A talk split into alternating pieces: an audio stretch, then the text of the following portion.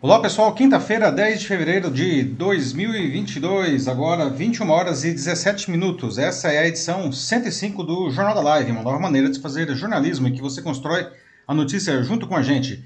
Eu sou Paulo Silvestre, consultor de mídia, cultura e transformação digital e vou conduzir a conversa, como sempre comigo, o Matheus. E pessoal, tudo bem? Boa noite. Matheus, responsável pelos comentários e também pela moderação da sua participação no Jornal da Live. Para quem não conhece o Jornal da Live, está chegando aqui pela primeira vez nós sempre trazemos cinco notícias bastante importantes aqui do Brasil e do mundo, né? E enquanto nós vamos aqui dando as informações, vocês vão dizendo o que, que vocês acham sobre cada um desses assuntos. Daí vocês fazem isso aqui no, no, no, no chat mesmo, aqui, né? da, nos comentários da live, que acontece sempre ao vivo no, no meu perfil do LinkedIn, do YouTube e do Facebook, às quintas-feiras, a partir das 21 horas e 15 minutos. Daí vocês deixam aí seus comentários, o Matheus seleciona e a gente vai conversando sobre a notícia. Essa é a ideia do Jornal da Live, a gente quer conversar a notícia com vocês. No dia seguinte, na sexta-feira de manhã, ele vai como podcast nas principais plataformas aí do mercado, você pode escolher a sua plataforma preferida, procure lá pelo meu canal, o Macaco Elétrico, aproveite e siga, siga o canal. E assim você pode ouvir o Jornal da Live como podcast, essa, essa, essa for, esse formato que tem crescido tanto. Não? Muito bem, pessoal. Esses são os assuntos que nós vamos debater hoje aqui na edição 104 do Jornal Live. Vamos começar a edição falando, debatendo sobre a polêmica que envolve o youtuber Monark. Na segunda, ele defendeu a criação de um partido nazista no Brasil em debate com os deputados federais Tabata Amaral e Kim Kataguiri. Amaral classificou a ideia como esdrúxula, enquanto Kataguiri queixou-se de o comunismo que teria mais espaço na mídia e que o nazismo. Não? Bom, por conta disso, o Monark foi desligado do quadro de sócios do estúdio e será investigado pela Procuradoria-Geral da República e pelo Ministério Público de São Paulo. Já Kataguiri também será investigado pela PGR e teve pedido de cassação protocolado na Câmara dos Deputados. No centro da polêmica está a liberdade de expressão, que vem sendo invocada aí já há um tempo como justificativa para todo tipo de barbaridade e crime. Afinal, até onde ela vai? Até onde vai a liberdade de expressão? E por que ela não cobre, por exemplo, propostas nazistas? Né? Bom, na sequência, vamos falar sobre as polêmicas envolvendo a vacinação infantil contra a Covid-19, com a volta às aulas presenciais em todo o país. Ela se tornou motivo de confusão entre pais, escolas e governos. Alguns estabelecimentos públicos e particulares estão pedindo o comprovante de vacinação para a volta às aulas, mas Alguns pais se recusam a vacinar seus filhos por questões ideológicas ou, enfim, vítimas da desinformação, achando que o imunizante pode causar algum mal às crianças. Afinal, as escolas podem pedir comprovante de vacinação e os pais podem deixar de vacinar seus filhos? Por que a vacinação nessa faixa etária é tão importante, mas está andando tão devagar? No nosso terceiro tema, vamos abordar a retomada no crescimento dos casos de assédio moral e sexual ainda durante a pandemia, após longa tendência de queda. Em 2020, esses casos diminuíram, provavelmente pelo medo do desemprego e pelas incertezas lá do início da pandemia. Não? Entretanto, novos dados mostram que eles voltaram a crescer em 2021. Né? De um lado, a diminuição de lucro nos negócios e a pressão por produtividade pode ter motivado esse aumento. Por outro lado, a maior facilidade de se obter provas digitais e o aumento até da confiança dos trabalhadores podem ter impulsionado as denúncias. Né? Gente, por que 2021, 2, não 2022, por que continuamos vendo tantos casos de assédio moral e assédio sexual no Brasil? Né? A velha história também dos chefes tóxicos. Não? Você já foi vítima ou presenciou isso? Não? O que a gente pode fazer, enfim, para combater esse problema? Não? Depois vamos debater sobre uma carreira que vem ganhando força entre jovens, mesmo os da periferia, o de jogadores profissionais de games. Né? A popularização dos jogos para celulares, que exigem inclusive menos recursos, tem provocado isso daí. Muitos sonhos com uma carreira como gamers ou streamers não, em jogos como Free Fire ou League of Legends, que são acessíveis não, e ganham mais espaço com transmissão das partidas até em canais de televisão. Isso tudo em um momento em que o mercado de games deve ultrapassar 150 bilhões de dólares ainda nesse ano em negócios de fusões e aquisições, financiamentos, IPOs e novas empresas no setor. O que, você acha dessa nova carreira, a carreira de gamer, gamer profissional? Né? O que, que você acha do mercado do desenvolvimento de games? Você gosta de jogar, aliás? E como sempre, encerrando a nossa edição, a nossa notícia bizarra de hoje, não? um calouro de 19 anos da Universidade da Flórida Central, que fica lá em Orlando, está incomodando o homem mais rico do mundo, Elon Musk, né? o dono da fabricante de carros elétricos Tesla e da companhia aeroespacial SpaceX.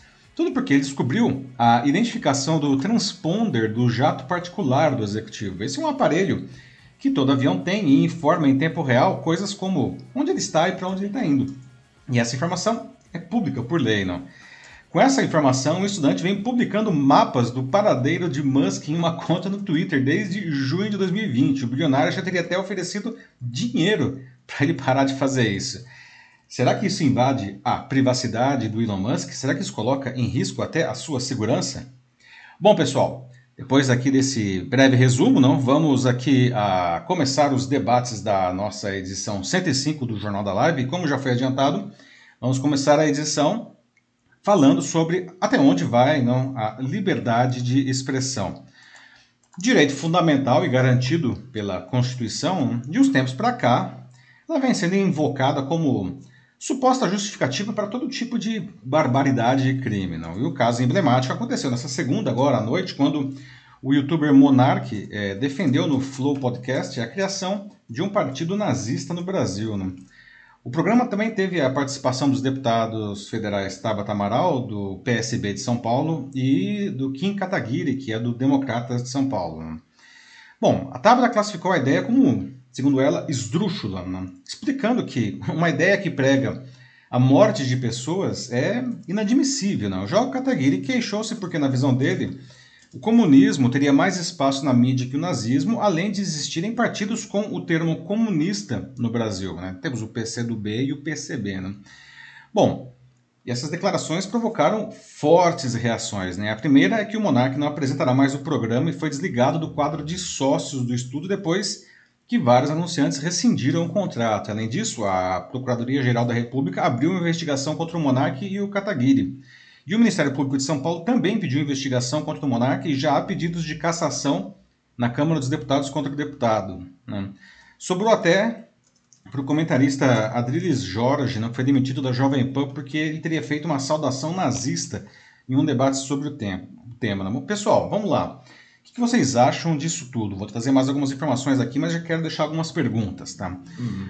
O monarca tem direito de defender a criação de um partido nazista no Brasil, ou que uma pessoa seja, como ele disse, anti-judeu, né, alegando liberdade de expressão? Né? E o argumento usado pelo Kim Kataguiri de que se existem partidos comunistas no país, então deveria ser possível ter partidos nazistas, já que, segundo ele, as duas formas de governo mataram milhões de pessoas. Né? Ou a Tabata Amaral estaria certa ao argumentar que a ideia que prega a destruição de um grupo de pessoas é inadmissível sob qualquer ótica. Não? E as reações né, eh, que aconteceram? Elas foram exageradas na opinião de vocês? Elas foram adequadas ou elas são insuficientes? Não? E a grande pergunta que eu deixo, que é a grande pergunta dos últimos tempos, não, a liberdade de expressão é capaz, enfim, de justificar qualquer coisa? Não? Bom, é, eis aí o polêmico programa dessa segunda, no Monark ele aparece aí no canto superior esquerdo, não? o Kataguiri está na frente dele e a Tabata aparece embaixo. Não? Bom, ao defender a formalização de um partido nazista no Brasil e o direito, digamos assim, de ser antissemita, não? o monarca contrariou princípios básicos da Constituição, como a promoção do que, entre aspas, a Constituição diz, né, bem de todos, sem preconceitos de origem, raça, sexo, cor, idade e quaisquer outras formas de discriminação, fecha aspas. Bom, esse debate provocou um acalorado, uma gritaria no, no país. Não? Nas redes sociais organizou-se um boicote ao apresentador, ao programa, ao estúdio, não? ao Flow, estúdio Flow, não? Uh, foram, para vocês terem uma ideia, não? 550 mil menções com as palavras monarca e nazismo nas primeiras 12 horas não? nas redes sociais, das quais 80% eram negativas, não. Nesse mesmo período, o canal do Flow no YouTube perdeu 10 mil inscritos e diversos patrocinadores cancelaram seus contratos. Várias autoridades se manifestaram contra o monarca e até contra o Kataguiri. Né? Até a embaixada da Alemanha no Brasil publicou nota dizendo que, abre aspas, defender o nazismo não é liberdade de expressão e que isso desrespeita a memória das vítimas e dos sobreviventes desse regime e ignora os horrores causados por ele, fecha aspas. O Procurador-Geral da República, Augusto Aras, determinou na terça mesmo a instauração de uma investigação contra o monarca e contra o Kim Kataguiri por suspeita de apologia ao nazismo. E na quarta foi a vez do Ministério Público de São Paulo abrir uma investigação criminal contra o youtuber pelo mesmo motivo. Além disso, a bancada do PT na Câmara dos Deputados entrou com um pedido de cassação do mandato do Kim Kataguiri junto ao Conselho de Ética da Casa. Em resposta à repercussão do caso, o monarca publicou um vídeo dizendo que ele estava muito bêbado durante a gravação do programa e pedindo desculpas à comunidade judaica. Sim, que só serviu para pegar muito pior depois. Ficou, né? Não sabe uhum. quando parar, né? Não teve jeito, né? A situação, ainda mais depois que vários anunciantes de peso, como eu disse, cancelaram os contratos com, com o Flow, não? O Monark, que era sócio do estúdio, inclusive, ele não só perdeu a cadeira de apresentador, como ele foi obrigado a vender a participação dele no estúdio, não? E tem ainda mais uma baixa nessa história, não? Como falei, o comentarista, o Adriles Jorge, não? ele foi demitido da Jovem Pan na quarta, após fazer um gesto que foi associado à saudação nazista no, no, final de um debate sobre essa polêmica, não? É, e o, o Jorge, ele, ele diz que ele foi mal interpretado, que na verdade ele estava só fazendo um gesto de, de tchau, não? Sim, para quem não conhece, foi durante o, é, Morning Show da CNN. É isso aí. Especificamente. Boa, Matheus. Bom, pessoal, o que, que, vocês acham disso, né? Aliás, eu queria trazer aqui um, um outro ponto que vem sendo bastante discutido nas redes também nesses dias e que me parece bastante legítimo, tá? Muita gente está chamando essas marcas que cancelaram os contratos de publicidade com o Flow Podcast agora de hipócritas, não? Afinal, bom, polêmicas como essa não estão tão longe de ser uma novidade no programa, não. Só que ele é um dos programas da, com maior audiência da internet brasileira. Ora as bolas, né? essas marcas não pensaram no risco que elas corriam antes, né? Ou elas estavam só de olho na audiência do programa, não? E por que, que ao invés disso, então, elas não patrocinam, já que elas estão tão preocupadas assim, não com o conteúdo, por que elas não patrocinam programas jornalísticos sérios e equilibrados ao invés de, de programas super polêmicos, mas que têm uma grande audiência. Isso é que está sendo debatido na rede. Queria até deixar essa pergunta para vocês. Né? O fato, pessoal, é que a liberdade de expressão ela não é irrestrita, né? por mais que ela seja um direito fundamental. Né? A suposta liberdade, por exemplo, de ser nazista ou de ser antissemita, enfim, como defendeu o monarca, não, ela encontra uma barreira na maior valoração de outros direitos fundamentais e na preservação, inclusive, do direito do próximo. Não? Esse negócio que nós aprendemos quando a gente é criança. Não? A nossa liberdade termina quando, quando a gente encontra a liberdade do outro. Não? Então, agora sim, eu quero ouvir vocês. O que vocês acham disso tudo? Tá? O monarca ele tem direito de defender a criação aí de um partido nazista, né? ou que uma pessoa seja, como ele disse, anti-judeu, né? alegando liberdade de expressão, né? Também esse argumento do Kim Kataguiri aí, não, de que, enfim, se existem partidos comunistas no Brasil, também deveria poder ter um partido nazista, já que todos eles matam, segundo ele, milhões de pessoas, não? Ou quem estava certo era a Tabata Amaral com os argumentos dela, não? Essas, essas reações ao caso, né, aí, enfim, a, a entrada da justiça, é, cancelamento aí do, dos, dos anunciantes, não? Vocês acham que isso foi exagerado? Você acha que isso está adequado? Você acha que isso está insuficiente? Não? E tem, quero ouvir também sobre essa questão dos anunciantes aí que cancelaram, será que não perceberam, não pensaram antes disso aí, não? E como eu disse, repito que a pergunta que é a grande pergunta, não? A liberdade de expressão, ela pode ser invocada para supostamente justificar qualquer coisa? E aí, Matheus, o que o pessoal está dizendo? Bom, pelo menos é, do que eu posso ver aqui até agora, é, a maioria das pessoas está realmente bem contra o, o Monark mesmo, a ação dele como a Gisele Maier aqui no LinkedIn, que fala que certamente ele desconhece todo o mal que o nazismo fez à Alemanha e à humanidade. E outra coisa que combina né, com essa falta né, de, de atenção mesmo, de é, sensatez por parte do monarca, né, até o que a Jacqueline Ramalho Soares fala um pouco depois, que ela fala assim, nossa, que ele aparece, né, faz a, a desculpa dele, né, depois do ocorrido, e a desculpa é que ele tava bêbado, mas né, como assim? O cara vai pro programa bêbado. Tipo, isso torna melhor. A emenda ficou pior que soneto, como ela falou. É, pois é, Jaqueline, não, esse argumento aí realmente eu acho que não, não ajuda muito, inclusive do ponto de vista legal, se realmente esses processos aí evoluírem contra ele, o fato de ele estar tá bêbado não, não, não diminui aí a eventuais penas que ele vai sofrer, não, porque afinal de contas é, é uma questão de responsabilidade, né? Como você também é, enfim, beber e sair para dirigir, aí de repente você atropela, mata alguém. Não, o fato, o fato de você estar bêbado aí só piora a situação, né? A Gisele falou uma coisa muito séria também, não? É, não precisa ser um grande historiador para saber, enfim, o que, que o nazismo ah, provocou, não, é, como ela mesma disse, não só né, é, para suas vítimas, mas para a própria Alemanha, não? E para o próprio mundo, se você for pensar, não. Ele, afinal de contas, o Hitler deflagrou aí a, a Segunda Guerra Mundial, a, o, o, conflito mais, mais mortal aí da, da história da humanidade, aí mais de 40 milhões de mortos, não. 6 milhões só do Holocausto dos judeus, né? Então, é, é, é argumentar que, que, que isso daí é só uma questão de opinião, não, ah, é um desconhecimento muito básico realmente da, da proposta do, do, nazismo, não. O nazismo ele tinha uma proposta que você poderia dizer, ah, nossa, isso é até interessante, eles queriam tornar o mundo um lugar melhor. Só que essa premissa que parece bacaninha, não, esconde, na verdade, os, os métodos que eles usariam uhum. para isso, não, que seria eliminar o que eles consideravam ruim, não entre outras coisas aí, não, justamente os judeus, não. Então é completamente inaceitável mesmo. Né? É muito curioso que a gente está dando esse assunto aqui agora, né? Aconteceu essa situação do Monark, sendo que na semana passada, aqui mesmo no jornal, a gente estava falando sobre o Tennessee, lá nos Estados Unidos, que cancelou, né? Tipo, tava proibindo é verdade. A, a distribuição, a venda do quadrinho Mouse, do Art Spiegelman, que justamente conta a, a história da, da família dele, né? E pelo ponto de vista dele, assim, sobre como que eles é, sobreviveram durante a Alemanha nazista em pleno Holocausto. E então você vê, né, tipo, até aqui um, você vê um padrão, né, tipo, várias pessoas até né, que chegam a concordar com isso. O Monark ele tá lá e fala isso e assim o Flow é um dos podcasts com a maior audiência no país todo, assim. E como falaram aqui também já algumas pessoas inclusive, é, não é a primeira vez que ele solta uma algo assim um tanto questionável. Mas as pessoas continuam assistindo, porque tem pessoas que ou compactuam com isso, ou pessoas que simplesmente não se importam. Então vem muito assim de uma falta de, de educação mesmo, que algumas pessoas aqui falaram, como o Denis e o, é, e o Joaquim Desidero Neto.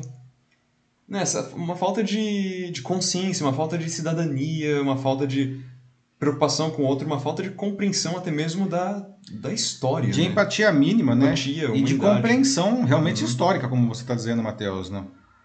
É, muito bons os comentários aí, né? E, que legal que você é, resgatou aí essa questão do mouse, né? Que a gente falou na semana passada aqui, não foi proibido no estado do Tennessee, né? Ah, existe aí claramente em diversos lugares do mundo uma tentativa de relativizar aí, não, ou de uh, suavizar, não sei qual termo que eu posso usar até, porque é um negócio tão brutal, não? Uh, suavizar o nazismo. Não? O Maus é uma graphic novel, como você disse, né, Matheus, que ela explica não, os horrores do Holocausto, não? Uh, em que é, os judeus são apresentados como ratos, os alemães são gatos e os, e os americanos são cachorros, não? Uh, e é uma maneira interessante, não, de inclusive dos mais jovens, não, entenderem com uma linguagem mais alinhada com a, com a que eles gostam, o que foi o Holocausto, não? Ah, e aí a gente pode fazer uma comparação aí com, com o Flow Podcast. O Flow Podcast é, ele, é, ele é visto por muita gente jovem. Então uhum. ele é um grande, enorme formador de opinião nessa, nessa faixa etária. Não, então a, a, existe aí, não, isso não pode ser feito de uma maneira leviana. Não existe uma quando a gente entra, mesmo aqui como nós estamos fazendo agora, quando a gente entra no é, é ao vivo assim para debater ideias, não, é, existe uma responsabilidade social no que a gente está fazendo aqui. Nós somos formadores de opinião. Vocês que estão nos assistindo e debatendo são formadores de opinião também, né? Claro que aqui, enfim, a gente tem uma é um, um, é um diferencial, é uma parte mínima da audiência do Flow, por exemplo. Não? Mas é isso, eles precisam levar em consideração que eles estão aí trazendo conceitos que muita gente vai entender e vai assimilar e vai começar a propagar e atuar naquilo lá. Né? Antes de passar para os comentários do YouTube, eu vou ler mais um aqui do LinkedIn, que é do Kaique Almeida. Ele diz que acredita que todos devem ter o direito de liberdade de expressão, desde que assumam as consequências por isso. Como, por exemplo, o Monark, que foi demitido, mas que também não estava encarando muito bem quando imediatamente ele, começou, ele voltou atrás, veio com a desculpa dele, né? E, e só para completar aqui o que o Kaique falou também, depois ele escreveu mais um comentário em relação ao posicionamento das marcas. Sim. Os patrocinadores do Flow dizendo de que ele concorda com a ação delas, diz que elas têm o direito de cancelar o contrato justamente porque elas não querem ter qualquer associação com um programa que tinha um apresentador que defendeu o nazismo no Brasil. Ah, sim. Uhum. Kaique, elas têm total direito de fazer isso. Acho que elas devem fazer isso daí. Não? Ah, o que eu estou questionando aqui é. Elas não pensaram nisso antes, não? Porque elas estão dizendo, ah, poxa vida, não, agora eu não posso me associar a um programa que, que tem um, que defende uma, uma coisa super questionável como essa. Só que, é, como o Matheus acabou de dizer, não, eles defendem isso várias vezes. Não a questão do nazismo, mas outras pautas hiper questionáveis, para dizer o mínimo, não fazem parte do programa. Aliás, parte do sucesso do Flow se deve a essas pautas é, questionáveis aí, não? Porque isso gera muita polêmica, não? Então, é, o que vem sendo inclusive discutido na rede aí, não, que o pessoal coloca é, poxa, é, essas marcas então, se elas estão tão preocupadas com a imagem dela estar associado a, a, a questões polêmicas, elas nunca deveriam, é, por definição, ter se associado ao programa lá atrás, não? deveriam procurar outros programas para tem, tem muita gente boa aí com boa audiência fazendo uh, fazendo é, é, enfim jornalismo e que merece um, anúncio não. Mas é um bom ponto que você traz aí Kaique não. Elas realmente têm todo o direito aí de, de, é, de fazer esse, de cancelar o contrato né é, enquanto você falava isso, o Silvério da Silva Ramos aqui no LinkedIn acabou de escrever um comentário falando é, da opinião dele, assim, dizendo de que as marcas justamente estão é, somente assim querendo se distanciar para se desvincularem, mas não por uma questão de valores, mas simplesmente por não terem é, prejuízos com uma associação algo tão tão polêmico. Nefasto ainda. Uhum. É, é, esse, ah, também só para complementar sim, sim. o Silvério também concorda com a fala da deputada Tamda do Amaral, dizendo que foi perfeita na argumentação e na defesa dela. É, é, é, esse é o ponto, né, Silvério? Você levantou bem aí, não? As marcas elas não querem ficar associadas, agora está todo mundo falando, não? A gente podia até fazer uma pergunta derivada disso daí, né? Vamos supor que, enfim, tivesse acontecido esse debate e ninguém tivesse falado isso, isso não tivesse viralizado, seria só mais uma polêmica do Flow. Será que as marcas teriam cancelado esses contratos? Ou será que elas continuariam é, anunciando até hoje no, no, no Flow, né? É, é, uma, é uma pergunta que, que muita gente faz, não? Cancelaram o contrato só porque todo mundo começou a falar, e aí elas realmente não poderiam ficar com o seu nome associado não, a um programa que defende o nazismo. Não? É, pois é. Bom, o Aloysio Costa aqui no YouTube, agora finalmente passando para o pessoal do YouTube aqui, é, ele pergunta é, qual que é a lei que enquadra como crime é, e fala sobre as penalidades, as sentenças para é, isso especificamente que existe aqui no Brasil. Boa, Aloysio. Primeira lei, a própria Constituição, né? É, quando ela defende que é, é, que, é, que é crime ah, você fazer qualquer ato não que, que atente contra a vida, não a dignidade ou a integridade de qualquer grupo ou de qualquer pessoa motivado por questões de raça, de cor, de religião ou questões ideológicas. Isso é a própria Constituição que, que é, determina isso daí. E o nazismo, ele, é, nesse caso especificamente, não, ele, é, ele determina é, justamente o extermínio não, de, uma, de um grupo social, a, é, no caso é dos judeus, não, que é, que, é, uma questão aí de identidade cultural e nacional e religiosa. Não. Além disso, existe a lei do racismo, não, ah, que tipifica esse crime não com é, bem claramente não ah, então essas duas leis aí não, a Constituição e a lei do racismo já seriam suficientes aí para criminalizar o, o é, fala essa monarca. fala do monarca né? vale uhum. lembrar também que a, a, a, Constituição diz que o racismo é um crime que é inafiançável e ele também não e, ele não expira né então tem é, do ponto de vista jurídico o negócio está mais do que é, calcado aí, né?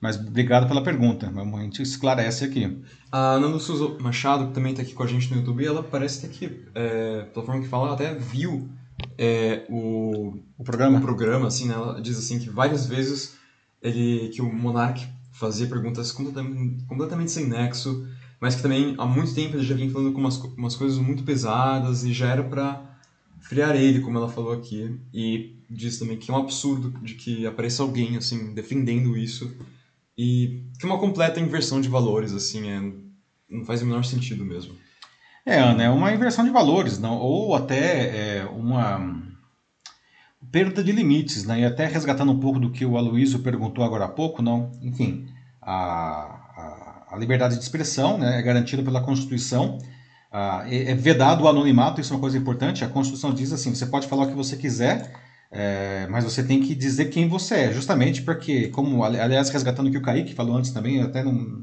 tinha esquecido de falar, não, uhum. porque você pode falar o que você quiser, mas se isso daí for considerado um crime ou uma contravenção, você vai pagar por isso. É por isso que a Constituição, ela veda o anonimato, né?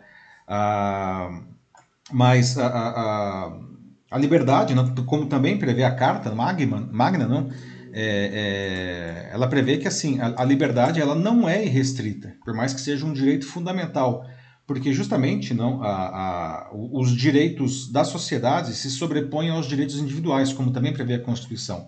Então, é, você quando você defende uma, um, uma causa como essa, não ou, ou tantas outras, não, é, isso daí contraria os interesses da sociedade. Logo, é, o seu direito individual ele, ele, ele, ele perde, não é que ele perde valor, é que o outro tem mais valor, logo você é limitado.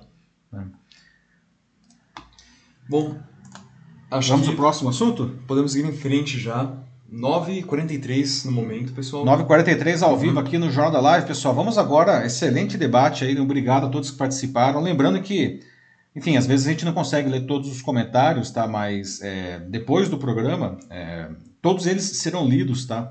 Mesmo que você, você estiver vendo o programa gravado, você pode deixar aí seu comentário, tá? Que ele será lido. Então, obrigado aí pela participação de todos, tá?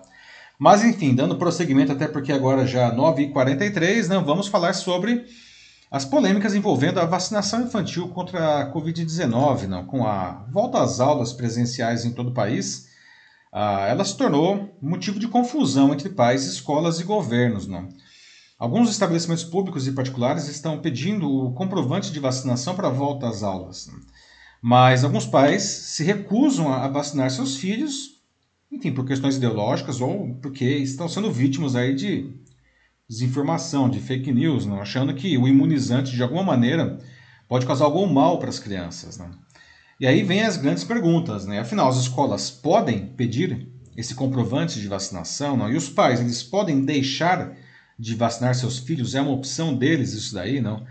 E por que, a vacinação nessa faixa etária é tão importante, não? Ah, mas ela anda tá andando tão devagar no, no país, infelizmente, não?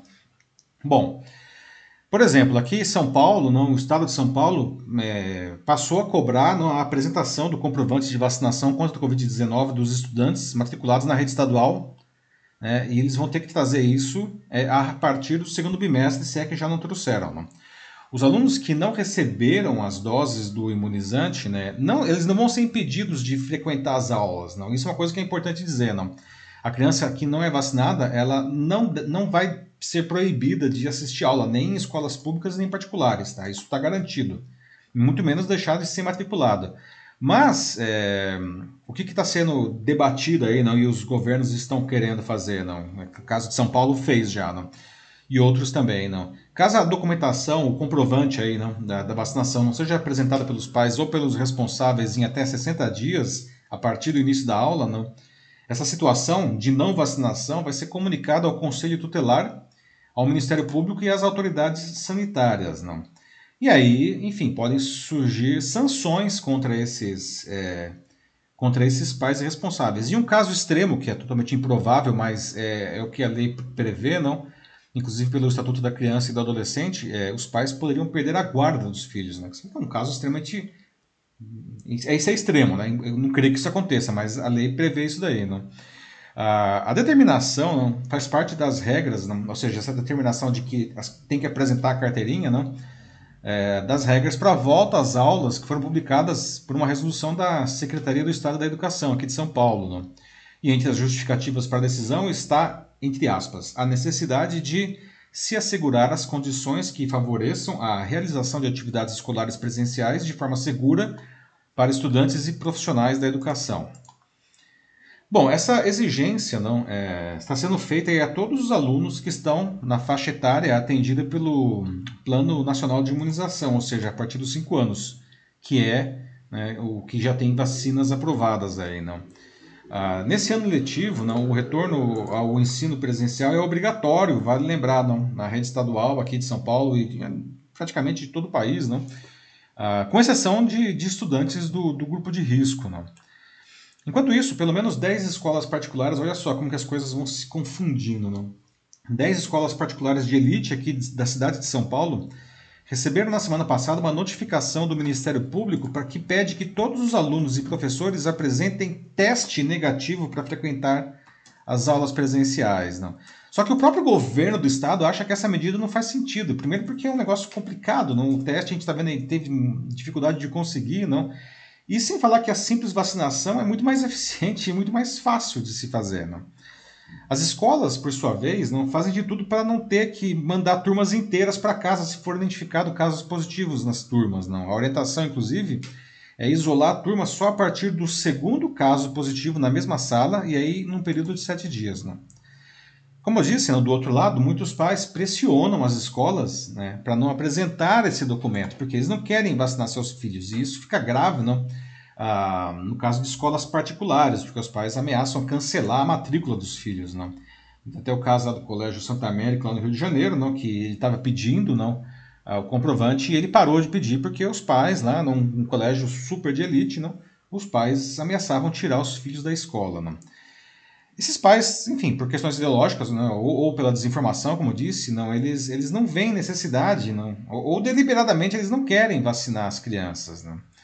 É por isso que, inclusive, né, a vacinação está indo, dessa faixa etária está indo muito devagar no Brasil. Né? Com exceção do estado de São Paulo, que ela está bem avançadinha até, está é, tá na casa de 10% só no, no, no, país inteiro, sendo que já poderia estar tá 50%. Né? Só que, enfim, as autoridades da, de saúde do mundo, né, é, todo mundo explica né, que, que é, apesar de, das crianças serem menos afetadas pela Covid-19, né, elas ficam sim doentes, não? E elas podem sim transmitir o, o vírus para outras pessoas, não? E vale lembrar que desde o início da pandemia de Covid-19 aqui no Brasil, não? no Brasil, a Covid-19 é a doença que mais matou crianças no país. Então, dizer que, que criança não morre de Covid não, não é verdade. A única coisa que matou mais criança no Brasil nesse período foi acidente de carro. Né? Do ponto de vista de doença, a Covid é a doença mais mortal para criança nos últimos dois anos. Então, não é um negócio que você pode simplesmente desprezar, não. Então, enfim, quero ouvir agora vocês, pessoal. O que vocês acham? As escolas elas podem pedir esse comprovante de vacinação? Os pais podem deixar de vacinar seus filhos por opção, né? E se isso acontecer, o, Ministério Público, o Conselho Tutelar, ele deve ser notificado, não? E vocês, enfim, vocês apoiam a vacinação contra a Covid-19 das crianças, não? E aí, Matheus, o que o pessoal está dizendo?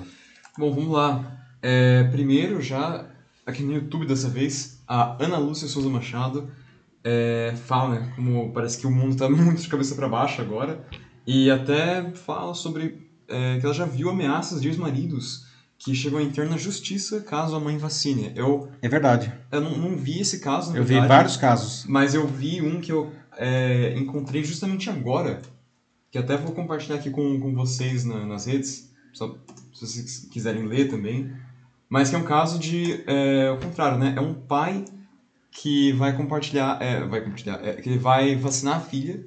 Que é o, e a mãe, quando descobre isso, ela decide é, ameaçar o ex-marido, dizendo que ele nunca mais vai poder ver a filha por causa disso, porque a vacina é ruim. E ele fez isso justamente uhum. quando ela estava num fim de semana com ele. Porque a mãe não deixava, porque a mãe dizia, falava em coisas como chip, vírus chinês, entre tantas outras coisas. As barbaridades de sempre associadas aí à Covid-19, né? A ponto de que a menina ficou super assustada, assim. É, o pai levou ela meio que sem nem dizer de que era para vacinação, porque a mãe botava medo na própria garota. Pois é, não, isso aqui é terrível ainda, né? Que as crianças, elas ficam, nesses casos aqui que a Ana é, levantou, não? As crianças ficam num fogo cruzado entre pais que são separados, não? Eu vi vários casos, vi reportagens sobre isso aí também, não? Acabei não trazendo isso, mas já que a Ana trouxe, é, realmente pais e mães não, que entram na justiça pelo direito de vacinar o filho. Não? E nesse caso, não, quando chega a esse extremo, a justiça sempre dá ganho de causa a quem quer vacinar as crianças. Primeiro, porque a vacina é uma vacina aprovada, ao contrário do que muitos dizem, não é uma vacina experimental, não é uma vacina é, que vai causar doenças, sequelas, problemas nas crianças, não é uma vacina aprovada, extremamente testada, inclusive já com milhões de crianças vacinadas, não tem nenhum caso de qualquer é, efeito adverso registrado aí, não? É, e é, e é uma, uma vacina que está aí, no, no, na, é, é, que o governo está oferecendo, não? então, portanto, é, pelo Estatuto da Criança e do Adolescente, o pai ele não, não só tem o direito, como o dever de fazer essa vacinação. Né? Então, no caso de brigas judiciais né, entre pais separados, não, a justiça dá ganho de causa para o genitor que quer vacinar a filho. É, o Luiz Campos ele fala uh, aqui no LinkedIn que pela Constituição ninguém deve se submeter a tratamento no qual tenha risco de vida é, e quem se responsabiliza pela vacina é o fabricante e não o governo. Mas é que tá, Luiz, a vacina ela já é testada, assim, todas essas vacinas que estão disponíveis já foram, não só aqui no Brasil, mas tipo, no, no mundo inteiro, e os casos das pessoas que, que têm reações são poucos comparado aos casos das pessoas que não completamente insignificantes, nada. não estatisticamente e, falando. E as reações elas não costumam ser nada muito grave, assim, geralmente costumam ser coisas como dores no, no braço, dores de cabeça, às vezes como enjoos, mas nada grave assim ao ponto de levar a pessoa a uma morte por é. conta da vacina. Vale dizer também, Luiz, acho que é interessante você trazer esse ponto. Não, a, a vacina, ela, ao contrário né, do que a, a, a, lei diz, não, ela não provoca nenhum risco de vida, de morte no caso, não. Ela não provoca nenhum risco de morte para a pessoa, não, muito pelo contrário. E uh, quem atestou a, a, qualidade da vacina é o próprio governo, não foi a, a Anvisa, não aprovou todas essas vacinas, inclusive no caso para crianças, não. Então o próprio governo não atesta a qualidade da vacina, a, a segurança e a, e a eficiência dela. Né? Então, o governo é responsável a, a, pela vacina e ela não, não, não, não se enquadra, portanto, nessa situação né, de que a pessoa está sendo submetida a um tratamento que pode colocar a vida dela em risco. Não se enquadra nisso de forma alguma. Né? A Priscila França, aqui no YouTube, diz de que é, onde ela mora, que é em São Bernardo do Campo, as escolas municipais é, sempre, já de praxe, solicitam a carteirinha de vacinação. Então não é nada novo, pelo menos por lá, assim. É realmente tudo Pois é, não, é, é interessante isso que você está trazendo, Priscila, não? É, é, até essa questão da, da Covid, não, nunca ninguém jamais questionou a, a, a validade, a necessidade das vacinas. Claro, tinha lá os antivax, não, que é um grupo que começou a crescer principalmente a partir aí de 2016, aí, com o incentivo do Trump, quando ele era candidato a, a presidente dos Estados Unidos, que ele começou a espalhar isso nas redes sociais, porque ele via aí um, um, grupo que, enfim, ia crescer e iria votar nele, não? Mas aqui no Brasil, particularmente, as pessoas nunca questionaram que tem que vacinar seus filhos, não. E a, e a exigência da carteirinha de vacinação, ela sempre existiu em todas as escolas de todo o país. Isso que está sendo pedido agora do Covid, na verdade, sempre existiu, não. A criança, ela, se ela não, não tiver é, as vacinas em dia, não, os pais serão notificados aí junto ao, ao Ministério Público e ao Conselho Tutelar. Sempre foi assim. Isso não é uma novidade. A diferença é que agora, junto com, enfim, BCG, rubéola, tétano, sarampo, poliomielite, enfim, entrou uma vacina nova que é essa vacina aí do Covid, não? E, aliás, né, é, também acho que é importante dizer, né, do ponto de vista de vacinação, de Programa Nacional de Vacinação, o Brasil sempre foi uma referência mundial, não? Nós sempre vacinamos muito bem a nossa população, né? não só é, pela quantidade, mas pela velocidade. Né? O Brasil sempre foi um modelo internacional de vacinação, né? e agora estamos aí com esses, enfim, essas escorregadas né? que está atrasando aí desnecessariamente o processo. O Luiz, ele respondeu aqui, diz assim, mas ele que eles estão ferindo a Constituição e os direitos das pessoas, porque se não é obrigatório, então por que apresentar carteira de vacinação se a vacina realmente é eficaz. E uhum. quem não vacinou está assumindo o risco e, enfim, certo. não vê por que generalizar e forçar a vacina. Então, vamos lá de novo. Não está ferindo a Constituição, Luiz. Né? Não existe nada na Constituição que diga que a pessoa não pode se vacinar. Mas existe um negócio no Estatuto da Criança e do Adolescente que diz que a criança tem que ser vacinada. O Estatuto da Criança e do Adolescente obriga a vacinação de crianças e de adolescentes pelos seus responsáveis. Não? A ponto de que, como eu falei, num caso absolutamente extremo, é, eles até poderiam perder a guarda da criança no caso de se recusar a vacinação. Então, a legislação prevê a vacinação é, é, obrigatória de crianças, tá? Isso não fere a Constituição de forma alguma. É, além disso, a gente também tem alguns comentários como o da Gisele Maier, dizendo que o sobrinho autista dela, de 8 anos, é, ontem foi tomar vacina da Covid e que ele está bem tranquilo. E também a Priscila França diz também de que o filho dela também já, já tomou a primeira dose e que não aconteceu mais nada também, que ele está bem. É, gente, assim, a vacinação uhum. ela tá rolando aí, não, já, enfim, como eu disse, não, milhões de crianças não só no Brasil como no mundo inteiro estão tomando as vacinas e não há nenhum caso identificado de qualquer espécie de reação grave causada pela vacina, não. Então, realmente o melhor é vacinar, não. Lembrando uma vez mais, não, a principal causa de morte é, por doença de crianças no Brasil nos últimos dois anos é Covid-19, não. Só perde para acidentes de trânsito. Exato. É, bom, é, vindo aqui, eu acho que é isso. Vamos para o próximo assunto? Uhum. Muito bem, pessoal. Agora aqui, deixa eu ver, 9 horas e 57 minutos. Vamos aqui para o nosso terceiro tema, não? Vamos abordar a retomada do crescimento de casos de assédio moral e sexual ainda durante a pandemia, não? após uma longa tendência de queda. Não? Em 2020, não, esses casos diminuíram provavelmente pelo medo do desemprego e pelas incertezas, enfim, daquele momento de início da pandemia. Ah, no entanto, novos dados mostram que eles voltaram a crescer em 2021. Né? De um lado, a diminuição do lucro nos negócios e até a pressão por produtividade pode ter motivado esse aumento do, dos casos de assédio, principalmente os casos de assédio moral. Né? Por outro, a maior facilidade de se obter provas digitais não, é, e o aumento da confiança dos trabalhadores de que eles não iam ser demitidos e, enfim, se fossem também iam conseguir outro emprego, também pode ter impulsionado as denúncias, não?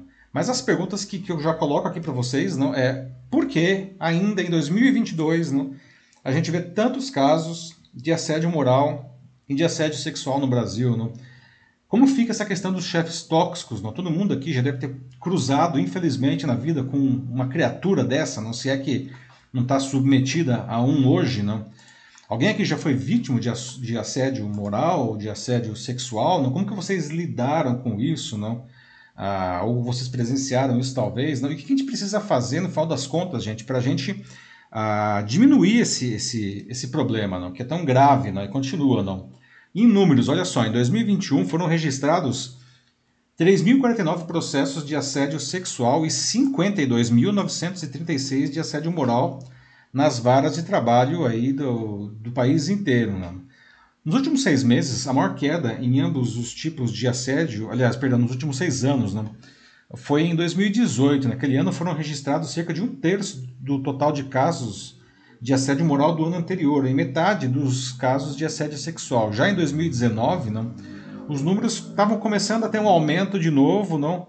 Mas aí veio o primeiro ano da pandemia de coronavírus e fez com que caísse de novo, né? Embora dessa vez foi uma queda menos acentuada. Para o Tribunal Superior do Trabalho, não, ambos os movimentos podem ser explicados pelo contexto legal e econômico do Brasil durante esses anos. Não? O reclamante, ou seja, a vítima, não, é, reclamante é o termo jurídico, ele só vai colocar, ajuizar uma ação, ou seja, ele só vai entrar na justiça não contra o empregador a empresa, se ele tiver uma prova muito consistente, não, muito segura. Não. E a gente ainda tem que considerar que, principalmente no caso de assédio sexual, não, por geralmente ocorrer só entre duas pessoas, não, às vezes a prova é muito difícil de ser conseguida, não. às vezes não tem nem testemunha, nada. Não. A leve elevação dos números em 2019 pode ter relação com o maior uso de provas digitais. Não? Por exemplo, é, conversa em celular, e-mail, rede social. Não? Isso tudo é, começou a, a, acontecer muito assédio moral e sexual pelo meio digital e isso daí são provas. Né? Aí veio a pandemia em 2020 não? e isso impôs algumas mudanças econômicas né, para os trabalhadores brasileiros. Não? o que pode ter, segundo os especialistas, impactado aí para essa queda de ações judiciais. Não? Vale observar, isso é bem interessante, não? Ah, que o distanciamento, o home office, não, ele não diminuiu os casos de assédio moral e de assédio sexual. No início de 2020, a quantidade de denúncias de assédio recebidas não, seguiu aí uma ordem crescente de aproximadamente 33% se comparado com o ano anterior, em abril né, de 2020, né, no início da pandemia, os números caíram quase 50%, mas a queda durou pouco tempo né, e as denúncias dispararam ainda no primeiro semestre de 2020. E aí veio 2021, né, o mercado de trabalho, enfim, começou a se recuperar, As contratações cresceram, o regime presencial também voltou, aumentou com força, não? E aí, só no primeiro semestre de 2021, é, os relatos de assédio moral e sexual é, tiveram mais de 31 mil denúncias, não? Em 347 empresas diferentes. Esse índice ele representa quase o triplo dos anos 2019 e 2020, não? Então veja que cresceu muito ainda durante a pandemia, não? É importante ressaltar que o, os especialistas dizem que, ainda que os números tenham crescido, eles, eles são subnotificados, não? Ou seja, ah, teria, na verdade, muito mais, muito mais assédio acontecendo por aí, né? Que a gente nem fica sabendo porque as vítimas não entram na justiça, né? Por que, pessoal? Por que, que as vítimas não entram na justiça? Por que temos tantos chefes tóxicos? Por que temos tantos abusadores, tantos assediadores no Brasil? Não? Alguém aqui já foi vítima, como eu perguntei antes, não gostaria de compartilhar a sua experiência de assédio moral ou assédio sexual, enfim, não, se quiser compartilhar, não. E o que a gente pode fazer para combater esse problema? Né? É, a Jaqueline Soares aqui no YouTube disse ainda no começo que sim, que, que já sofreu assédio não chegou a detalhar, mas que, enfim, já, já aconteceu com ela. E, enfim, Jacqueline, se você se sentir à vontade também, você pode falar, não se é, preocupa. O assédio sexual, que a gente viu os números aí, não, ele é bem menos comum, não, mas é, ainda é muito alto, não. Mas o assédio moral é muito comum, né, gente? Muito comum, assim. É, é difícil alguém nunca ter se deparado com uma situação dessa na carreira, não é? É, é bravo, bravo demais.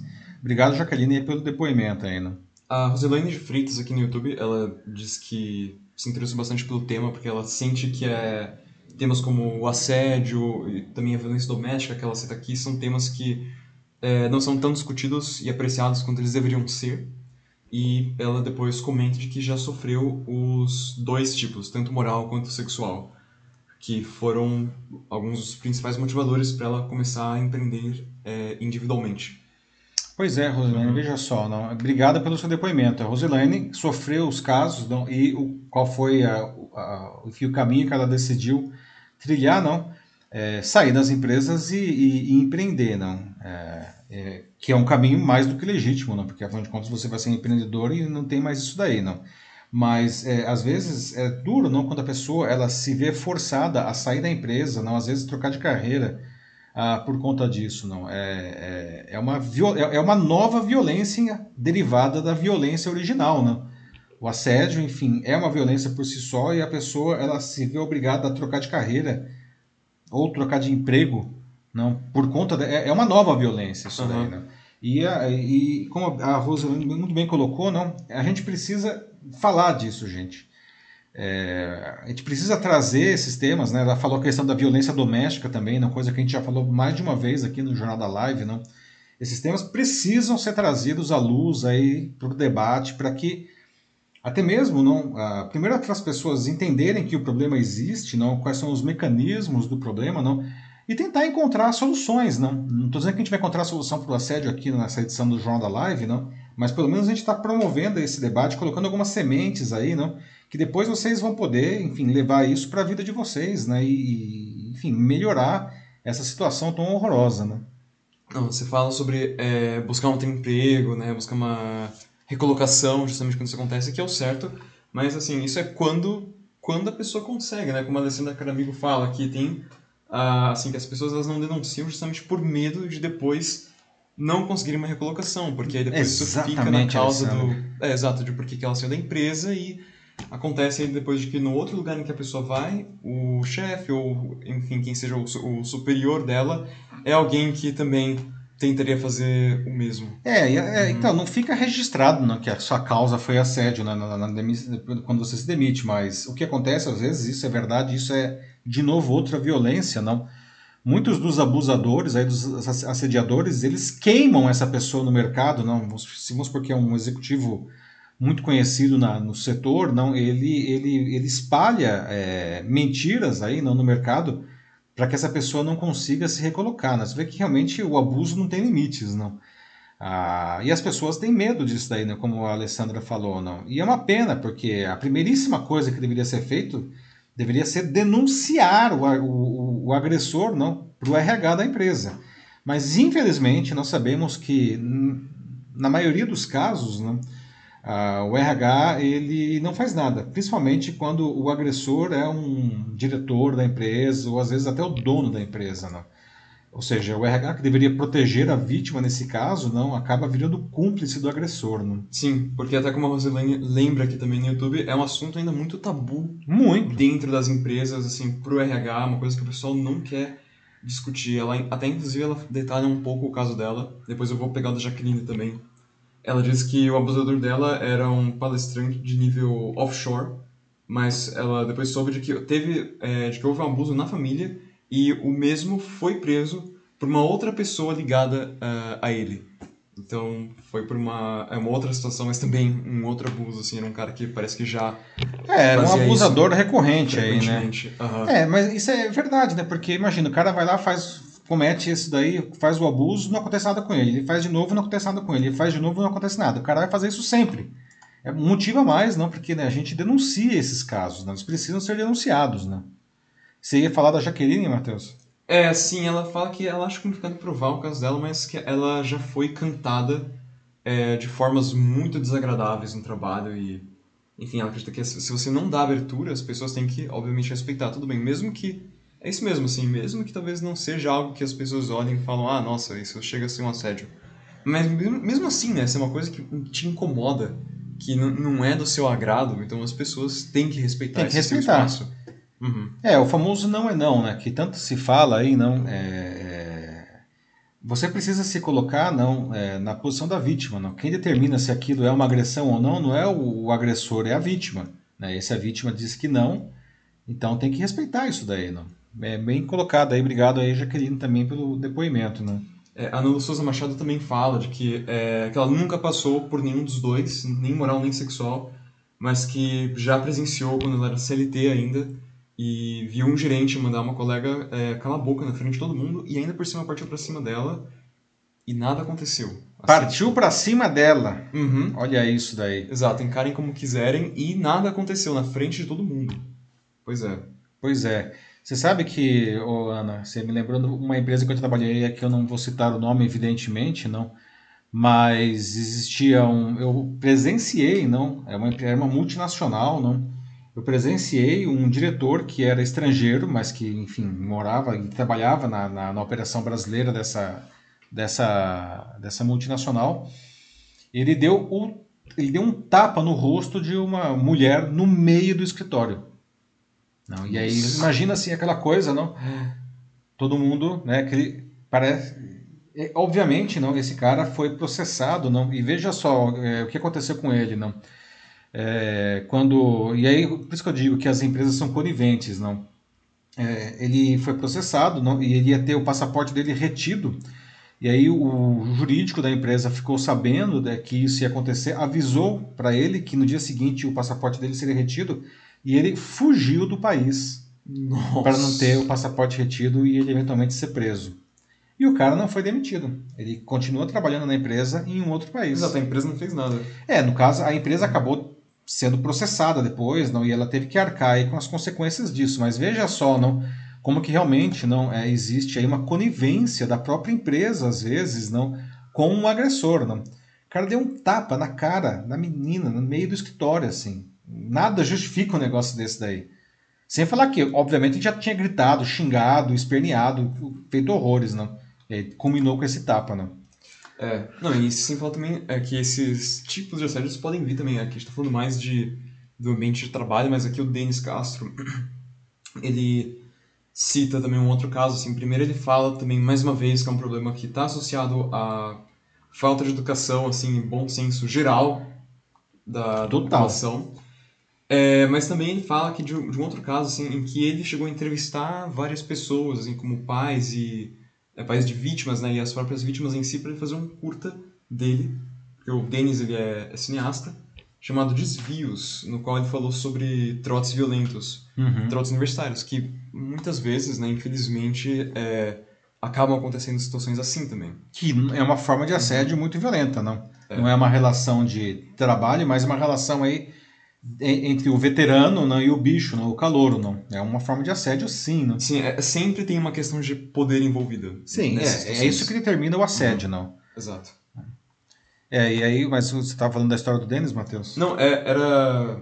Era ah, isso. tá, comentando do, do, do, do caso do, do, do documentário dele. É Ah, legal o Denis, né? sentem muita vontade. aham, e fazem isso porque não são pegos mesmo. É, exatamente. Não. No final das contas, é uma questão de impunidade, né, gente? Se a legislação existe, não, e isso é claramente é, tipificado, não. Ah, se as vítimas sempre tivessem a segurança de que elas poderiam, é, é, enfim, é, é, fazer a denúncia, elas seriam acolhidas, não, e o agressor fosse, enfim, fosse é, condenado e tivesse que pagar pelo, pelo, pelo que ele fez, não, é, rapidamente isso acabaria, não? Ou pelo menos diminuiria muitíssimo, não? Mas a impunidade é grande, não? E como eu falei, às vezes inclusive a conivência, não, da própria empresa, né? Pois é. Seguimos adiante, Matheus? É, podemos sim. Tá Acho bom, que olha só, atenção pessoal, agora aqui 10 e 12 no Jornal da Live, não? E é, vamos agora debater sobre uma carreira que vem ganhando força entre jovens, mesmo os da periferia, que é de jogador profissional de games. Não? A popularização do, dos jogos para celulares que exigem menos recursos tem provocado isso daí. Muitos sonhos aí com uma carreira como gamer ou como streamer, não quer fazer a, enfim a transmissão de, dos jogos aí comentários, não. Jogos como que estão super na moda aí o Free Fire, o League of Legends, não. E eles são é interessante porque esses jogos são acessíveis, não, a- a- por exigir menos recursos, rodar no celular, às vezes um celular mais simples, não. Eles têm ganhado aí, né, um grande espaço, até transmissão na televisão, os campeonatos, canais de televisão transmitindo campeonatos aí de League of Legends, não. Ah, E como eu falei antes, no, começo aqui, não, isso tudo em um momento em que o mercado de games está crescendo loucamente, não. Nesse ano, só entre aquisições de empresas, surgimento de novas empresas, financiamentos, nesse ano a expectativa do mercado é que chegue a 150 bilhões de dólares esse movimento, não. O que vocês acham dessa carreira, gente, de, de jogador profissional, de gamer profissional, não? Ah, e o mercado de games, como que vocês veem isso daí? Vocês, vocês gostam de jogar? Vocês gostariam aí de repente de ser um, aí um, sei lá, um, um gamer é, profissional, não? Olha, isso daí é uma equipe de Free Fire jogando, não? Esse interesse dos jovens aí, mesmo os da periferia, reflete uma, uma importante característica para a popularização do Free Fire, não? Que é ele poder ser jogado é, em equipamentos mais simples, em smartphones básicos mesmo, e também não exigir uma conexão de internet muito forte, não. Então isso para quem está na periferia não facilita muito, não. Mas mesmo assim, né, não é todo mundo que ainda pode jogar, não. Cerca de 70 milhões de brasileiros, né, 70 milhões, um terço da população tem um acesso precário até hoje à internet. Ou não tem acesso nenhum, não. É, quem diz isso é o comitê gestor aí da, da internet, não. As classes D e E, por exemplo, mesmo quem já está conectado, não, é, segundo o comitê gestor, é, só, é, aliás, só não, 85% dessas pessoas conectadas é, fazem acesso só pelo, pelo celular e com pacotes limitados de dados. Não. Bom, isso, aliás, a gente já debateu muito aqui no, no, no Jornal da Live, como que isso atrapalhou né, nesses dois anos a questão das, das crianças e dos jovens que não conseguiram é, acompanhar as aulas à distância. Mas, enfim, isso é um outro assunto. Não. Bom, nessa história do Free Fire, não vieram outros jogos aí, FIFA, League of Legends, assim, de jogos que tem jogadores profissionais, não. Ah, e aí, não, um estudo, veja só, é, é uma pesquisa que foi feita aí pelo Instituto Data Favela, junto com a, a Locomotiva e a Central Única das Favelas, eles identificaram que 96% dos jovens que moram em periferia no país inteiro, eles gostariam de se tornar um gamer profissional. Então, é, realmente é o que o pessoal quer fazer, não. Antes o pessoal falava, ah, nossa, quero ser jogador de futebol. Não, hoje o pessoal quer ser gamer, não. Veja só, inclusive uma coisa que é curiosa, que no Brasil, não, o maior expoente é, do Free Fire né, é um, um, um, rapaz que ele veio de favela, que é o, o Bruno Nobru Góes, né, que tem 21 anos. Né. Ele nasceu aqui na, na, na, comunidade aqui de São Paulo, Jardim Novo Oriente, não. E ele é o streamer e o jogador com, que tem hoje 33 milhões de seguidores, não? Ah, e, no, e, ele, e é um negócio que ele construiu isso com, com garra, viu? porque no começo, inclusive, da carreira dele, não, ele não tinha celular que tinha sido assaltado, não. Ele, ele começou a carreira dele jogando no celular do trabalho do pai, né? Dessa maneira que ele começou a, a, a carreira dele. E hoje só veja, o cara tem um faturamento, né? De, é, que varia entre 1 milhão e meio de reais e 2 milhões de reais por mês, não. Isso considerando as lives dele aí na, na plataforma Twitch, que é uma plataforma especializada aí para esse tipo de coisa. Nada mal, né, gente? 2 milhões de reais aí, não. Opa. É, né, e é um rapaz aí que surgiu né, é, de uma comunidade, não jogando aí com o celular do trabalho do pai, não. Certamente, não, dá para dizer que tem gente que se diverte com o trabalho, não. Então, queria ouvir de vocês agora, o que, que vocês acham dessa carreira, não, da carreira de, de gamer profissional, não? Alguém aqui gosta de jogar? Alguém aqui já de alguma maneira ganha dinheiro com isso? Como que vocês veem isso daí? Vocês gostam de ver campeonatos de games? Alguém está envolvido com isso daí, entre o pessoal que está nos assistindo aqui? Então, a gente tem, é, temos vários pais aqui nos assistindo, né? Como a Jacqueline Ramalho Soares, que diz que o filho dela fala o tempo inteiro assim, sobre querer ser um gamer. Tá aí, né? Então... Que não me deixa, não me deixa mentir a Jaqueline. Exato, então tá, tá e talvez se iniciando. A Ana Souza Machado também fala um pouco do, do garoto dela, né? Diz que ele joga é, bastante, assim, sempre tá fazendo grupinho com os amigos. Que agora com outras aulas tá dando uma maneirada, né? Tá um pouco menos. mas na pandemia, tipo, durante as férias, assim, nossa, vira, vira, assim, o final de semana jogando. Então, é, assim, é super bem legal mesmo, né? Até é, por, uh, por experiência um pouco. É, né, e pelo que eu sei, né, o, o filho da Ana aí tem um canal do YouTube, né, Ana? Ah, se tem mesmo? Falar, é, tem um canal do YouTube. Quantos, quantos, quantos seguidores que ele tá agora? Quantos fãs ele tá agora, Ana? Ah, comenta. Comenta aí. Como que ele chama, Ana? Coloca aí, avisa o pessoal aí para seguir. Enquanto a Ana vai escrevendo, tem um comentário do Denis Castro aqui no LinkedIn em que ele disse que assiste é, no Sport TV é, campeonatos de League of Legends. Olha só. Sim. Sport TV, não? É engraçado que o pessoal hoje, né, é, é, esses gamers profissionais, eles, são, eles têm status de atleta, que para muita gente né, torce o nariz, ah, como o cara é atleta se ele joga videogame? Pois é. Bom, jogador tá de xadrez passando... e atleta. É, boa lembrança, Matheus. Jogador de xadrez e atleta, né? E está passando na Sport TV, que, como o próprio nome sugere, é um canal de esporte, não? E aí o Denis muito bem está falando aí, League of Legends no Sport TV. É, nossa, eu já tentei assistir algumas vezes. É bom pra você, Denis, mas eu, eu não entendo nada, assim, eu não consigo acompanhar League of Legends. Mas a gente já é... viu campeonatos ao vivo, lembra, Matheus? De jogos aí, era de Counter-Strike, né? Que a gente foi uma vez lá na, naquele, naquela, naquele evento é, feira lá. É, mas Counter-Strike é uma coisa, né? Tipo, ah, dá, dá pra entender, assim, né? Tipo, é um negócio bem mais linear. League of Legends eu, eu não consigo mesmo, assim. Realmente eu não, não faço a menor ideia do que tá rolando. É...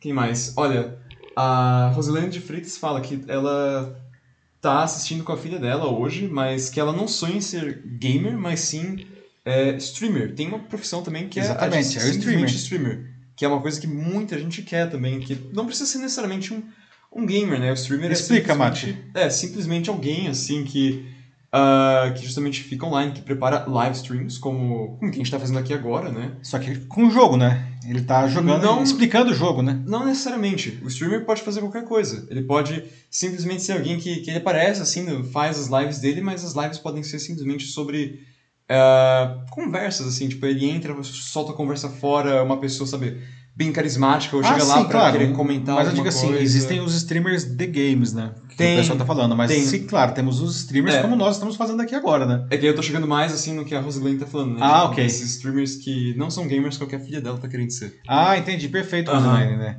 Aliás, Matheus, o PewDiePie, não, ele, é, que é o maior youtuber do mundo, não, finlandês, uhum. não, ele, ele era um streamer no começo e ele jogava, ele mostrava, não, é, é, ele, ele, dava walkthroughs aí, né, para jogos, não era uma coisa é, foi, assim? foi como ele, assim, eu não acompanho muito o PewDiePie hoje em dia, mas sim, foi como ele começou, assim, foi basicamente com games de, de terror, principalmente, se eu me lembro bem, mas foi, foi assim que ele surgiu mesmo. E fazendo streams e agora é, enfim, uma das pessoas. É, o maior youtuber do mundo, né? Então, não sei uh -huh. se ele perdeu essa coroa, mas acho que não, né? Tá ah, não, acho que, ainda, acho que ainda é, assim, é um cara que nem preciso falar, é muito, muito, muito bem sucedido. Bazilhões uh -huh. de seguidores no, no YouTube aí, não ganhando muito dinheiro realmente, né? Uh, depois aqui, quem mais? A Jaqueline Ramalho Soares fala de que na mente das crianças é, é complicado porque acham que não precisam mais estudar ah, bom ponto de jogar e que é preciso dosar isso para que não vire uma compulsão ou vício.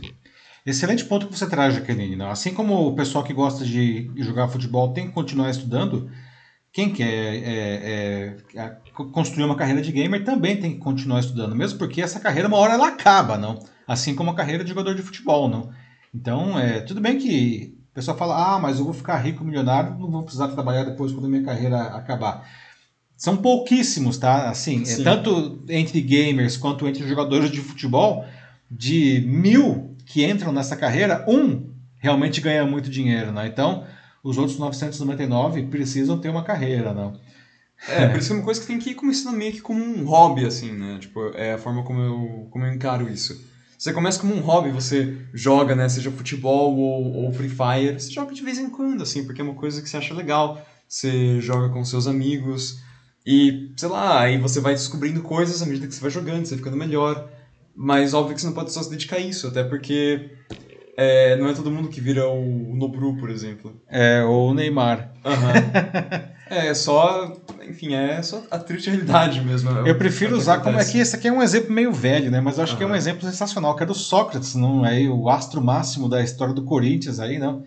Que era médico, não. E o pessoal chamava ele de doutor Sócrates, não. Porque ele era doutor mesmo, não. Antes de começar, é, ou seja, antes não, mas Ainda quando jogador de futebol, ele começou no interior de São Paulo, se não me engano, no Ferroviária, foi depois, mas ele ficou famoso no Corinthians, não? Ele fez medicina. Tanto que quando acabou a carreira dele de, de jogador de futebol, ele foi ser médico. que era o que ele fazia, que era a carreira dele, não? Ele era médico, Dr. Sócrates. Não? Os mais velhos aí talvez se lembrem, não? nos anos 80. Né?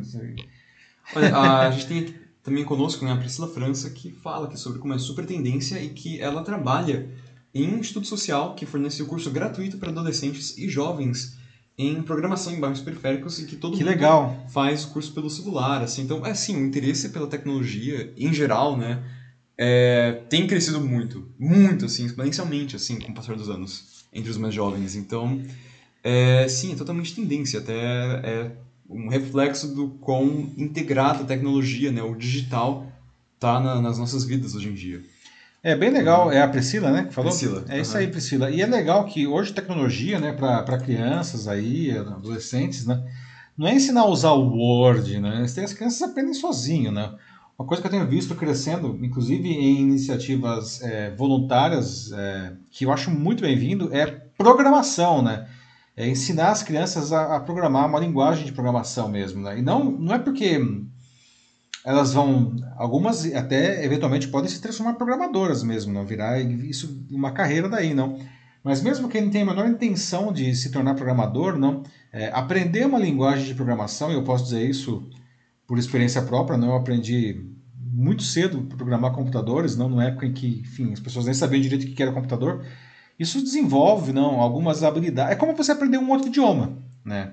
é, você ativa partes diferentes do seu cérebro. Não? Então, é, mesmo quem não tem a menor pretensão ah, de se tornar um programador de computador, não, é, é muito interessante aprender uma ou mais linguagens de programação. E quanto mais cedo, melhor. Não? Isso é bem legal aí o que a Priscila trouxe para a gente aí. Muito bacana. Antes de a gente passar para o último assunto, que é bizarra, né? Só aqui o canal da, do filhinho da Ana Lúcia, para quem quiser seguir, é MS8. Tá com quase 10 mil seguidores atualmente. Olha, só. MS8, M de macaco, S de sapo, é isso, Matheus? Isso mesmo. Só para não ficar a dúvida. Quem quiser seguir, tá aí, a Ana Lúcia já deu as coordenadas, só Vamos lá, Atenção, gente. pessoal, no YouTube, MS8, canal aí do filho da Ana. Não, 10 mil seguidores já, olha, isso é bem legal, muito legal, né? Tá crescendo. Muito bom, muito bom. Vamos para o nosso último assunto então, Matheus? Vamos lá. Vamos lá, atenção agora aqui, 10h25 ao vivo no Jornal da Live, não? E, como sempre, encerrando a nossa edição, a notícia bizarra de hoje, não. E veja só, um calouro de 19 anos, a gente está falando aqui de programação, né, como é aprender do programação, veja só, esse calor aí de 19 anos na Universidade da Flórida Central, que fica em Orlando, está incomodando o homem mais rico do mundo, o Elon Musk, né, o dono da fabricante de carros elétricos Tesla e da companhia aeroespacial SpaceX. Tudo porque ele descobriu a identificação do transponder do jato particular do executivo. Não? O transponder, gente, é um aparelho que todo avião tem, pelo menos todos os aviões modernos, não? E ele informa em tempo real coisas como é, onde o avião está, altura, velocidade, para onde ele está indo e outras coisas mais. Né? Isso em tempo real e essa informação é pública por lei. Né? E aí o que acontece? Com essa informação, esse estudante ele vem publicando mapas de onde o Elon Musk está, pelo menos o avião dele está, não? em uma conta no Twitter. Não? E ele faz isso desde junho, junho de 2020. Não? O que, que vocês acham disso daí, pessoal? Você acha que, enfim, esse rapaz aí está invadindo a privacidade do Elon Musk? Não? Será que isso de alguma maneira até. Isso é uma pergunta, acho que legítima, não? Será que isso coloca a segurança do Elon Musk em risco, não? Eis aí o Elon Musk que não está gostando nada dessa história, não. O nome do estudante é Jack Sweeney. Né? Ele tem monitorado o Gulfstream G650ER, a aeronave não, que ele identificou como jato particular do Elon Musk. Não. E o Elon Musk não é a única pessoa famosa que está sendo acompanhada por observadores inoportunos, não. Tem muita gente que se dedica a esse tipo de coisa no mundo, não. E isso vai contra, não, os esforços dessas celebridades, não, para ocultar o, enfim, o lugar onde eles estão, os deslocamentos, não. E, aliás, não, é, o próprio Sweeney, o mesmo estudante aí, né, além do Elon Musk, é, outras pessoas que tem vários que várias celebridades aí que que ele monitora o avião, né? Entre elas o Jeff Bezos, né, que é o fundador da Amazon, e o Bill Gates, que é o fundador da Microsoft, não. É, é, como que ele faz isso? Ele pega os dados do transponder, né, ele criou um, um botzinho não, e um algoritmo que fica o tempo inteiro rastreando para verificar se tem aí alguma, alguma mudança no transponder e vai publicando isso daí né, em contas do Twitter. No caso aí do, do Elon Musk, se alguém que tiver curiosidade, a conta do, no Twitter é o arroba ElonJet, E-L-O-N-J-E-T. Não. E olha só agora essa história que louca, não? O, o, estudante ele disse que no dia 30 de novembro o, ele recebeu uma mensagem direta, um DM no, no Twitter do próprio Elon Musk, pedindo para que ele desativasse a conta, não. E segundo ele, ele teria oferecido 5 mil dólares. 5 mil dólares para desativar a conta, não. Aí o adolescente disse não, que ele fez uma contraproposta para o Musk, não, dizendo que, ok, eu vou abandonar a conta, mas aumenta um pouquinho isso daí, vai, vamos aumentar para 50 mil dólares, não? ou então você pode fazer o seguinte, você pode me dar um Tesla Model 3, Model 3, não? que é um carro né, da, da, Tesla, não, que custa 38 mil dólares lá nos Estados Unidos, não. Mas depois ele disse que ele escreveu, não, tô brincando, eu tô brincando, não. Evidentemente, não, é, os jornais lá, o New York Times, inclusive, que estava cobrindo isso, perguntou né, para o Elon Musk se isso alguma coisa disso é verdade, e ele não confirmou, nem, de, nem, de, nem que sim e nem que não, né? Mas o fato é, é a conta do Elon Jets existe, não tá lá. Se você quiser saber onde que o Elon Musk está hoje, é só entrar lá e você vai descobrir apenas onde o avião dele está hoje, não. Muita gente acha que isso, na verdade, não coloca em risco a vida dessas celebridades. Primeiro porque são jatos particulares, não é um avião de carreira, não. Os ricaços não, eles, enfim, saem do avião direto para carro blindado na pista do aeroporto mesmo, não. Então, é, vai colocar em risco a vida dele, não. Mas sem dúvida, né? Um negócio meio chato assim, né? Saber né? um monte de gente sabendo onde está voando assim, né? O que vocês acham disso, né? Aliás, o que vocês acham que o Elon Musk deveria fazer? Será que ele deveria dar o Tesla aí, no, o Tesla Model 3 aí pro moleque, não? Ou sei lá, ele podia, quem sabe, não, dar um estágio para ele na empresa? Não, sei lá, né? Quem sabe, não? O que vocês acham dessa história, pessoal? Desde que o estágio seja muito bem remunerado, porque assim, as opções são 50 mil dólares e um Tesla Model 3, né? É um não, então podia fazer, né, Matheus? Você convidar ele para fazer um voo lá na, na, na, SpaceX, aí, um voo espacial aí, não? Ah, poderia ser. É um passeio, poderia né, ser. um passeio legal aí, não? Uhum. que custa, aliás, muito mais do que isso, né? A estimativa aí, não, é de quem quiser fazer esse turismo espacial, pelo menos nesse momento, né? 300 mil dólares a passagenzinha aí, né? É, a Jacqueline, a Miley já aumenta o preço dela, assim. Se fosse com ela, disse que seria 500 mil dólares. Olha só, melhor. Jaqueline, nossa senhora, né? Que gananciosa, hein? é, se bem que assim, né? Tipo, qualquer coisa, né? Tipo, pro, pro Musk ele não vai sentir muito mesmo, não é, vai sentir agora, 5 mil dólares, né? Se isso é verdade, ele pô, 5 mil dólares, né? 5 mil dólares, é, quando o, é. o Elon Musk ele espirra, sai 5 mil dólares, né? É, 5 mil dólares dele, assim, como se fossem 5 reais nossos, basicamente. É, eu achei que se duvidar é menos ainda, né? Ó, oh, quem mais? A Ana Lúcia Machado disse que, pô, ela fechava por mil dólares tranquilamente. E a Priscila França diz que se ela fosse o Musk, que ela daria um estágio, que ofereceria um estágio. Pois é, né? O moleque tem seu valor, né? É, quem foi que falou a Priscila, né? Uhum. Que é, é, pô, o moleque tá, demonstrou aí que tem algumas habilidades, pelo menos, né? De repente, né? Melhor ter esse cara perto do que enchendo meu saco aí, né? é um bom ponto também, não? A Alessandra Cadamingo fala que ela acha que é muito perigoso, assim, porque é, é muita exposição e até. Você já pensou se a moda pega? Se bem que a gente já tem vários outros casos, né? Muitos casos, é que tá, Alessandra. Eu é acho que a, a, moda já pegou, né? É que, uhum. é que tá, não qual que é a dificuldade? Por que a gente não tem todo mundo né, rastreado? Porque, apesar da informação do transponder ser pública, você tem que saber qual que é o transponder do avião daquela pessoa, né? Essa informação não é, não tem lá uma, tipo, é, lista telefônica dos transponders das celebridades, não. Se você descobrir qual é o, o, avião que o cara voa, aí você consegue pegar essa informação. Mas é uma baita de uma exposição. Muita gente não quer isso daí, né? O cara faz de tudo aí, né? Aliás, muitos voam em aviões aí, é, assim, particulares, porque eles nem têm condições de pegar Imagina o Elon Musk pegar um voo da, da United, o que, que ia acontecer, né? Uhum. comoção dentro do avião, assim, né? E para terminar, a Souza Machado falando aqui, né? Pior, não sei se o Elon Musk ele é casado, se ele tem namorada. Não sei se você sabe disso. Eu, para, eu acho que ele é solteiro, mas eu preciso solteiro. confirmar essa informação. Mesmo assim, tipo, imagina se tiver uma namorada, ele tá saindo com outra, e isso pega, né? Aí ah, no jatinho, tra a traição vira pública de repente. É, mas assim, ah. Ana, menos mal que o transponder não diz quem está no avião, ele só diz onde que o avião está. Quem está no avião, né? Isso não dá para saber, mas e nossa, se tivesse. É.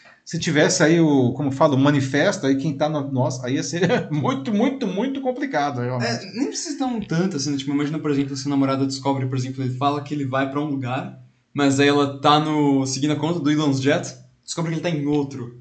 É, e, tipo, pois é, né? E esse outro lugar é onde ela sabe que tem por acaso uma amiga muito próxima. É, né? pois é, aí... é. Posições indesejáveis uhum. aí, né? Pois é. é isso, Matheus. Isso aí. Muito bom, pessoal. Então, olha só, agora encerrando aqui a edição do Jornal da Live, 10h33 ao vivo. Muito obrigado aí pela participação de todos, né? Bom debate de novo, né, Matheus? muito legal hoje. É, as últimas edições aí tem tido uns debates muito legais, aí, uma boa participação. Eu agradeço novamente aí todo mundo que, que está participando. Não? Aliás, né, fazendo aqui na. É, anteontem até testei uma tecnologia nova, nova no LinkedIn, né? Porque na verdade não é tão nova. Não. As salas de áudio, não, que é um negócio que ficou famoso aí há dois anos pelo Clubhouse, finalmente está chegando agora no LinkedIn, né? E foi bem legal o debate também, né? Isso é um outro produto, entre aspas, que eu pretendo manter agora, talvez quinzenalmente, mas eu mantenho vocês avisados na própria rede, né? Mas enfim, pessoal, muito obrigado aí pela participação de todos. Chegamos aí ao final da edição 105. 105, né, Matheus? Mais de dois anos no ar aí, toda Isso semana, aí. né?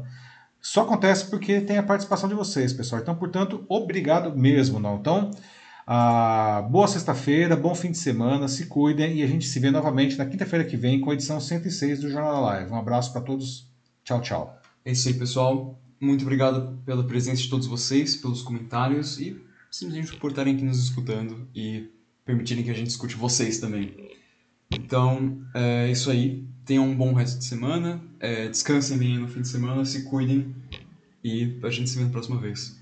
Tchau, tchau. Até.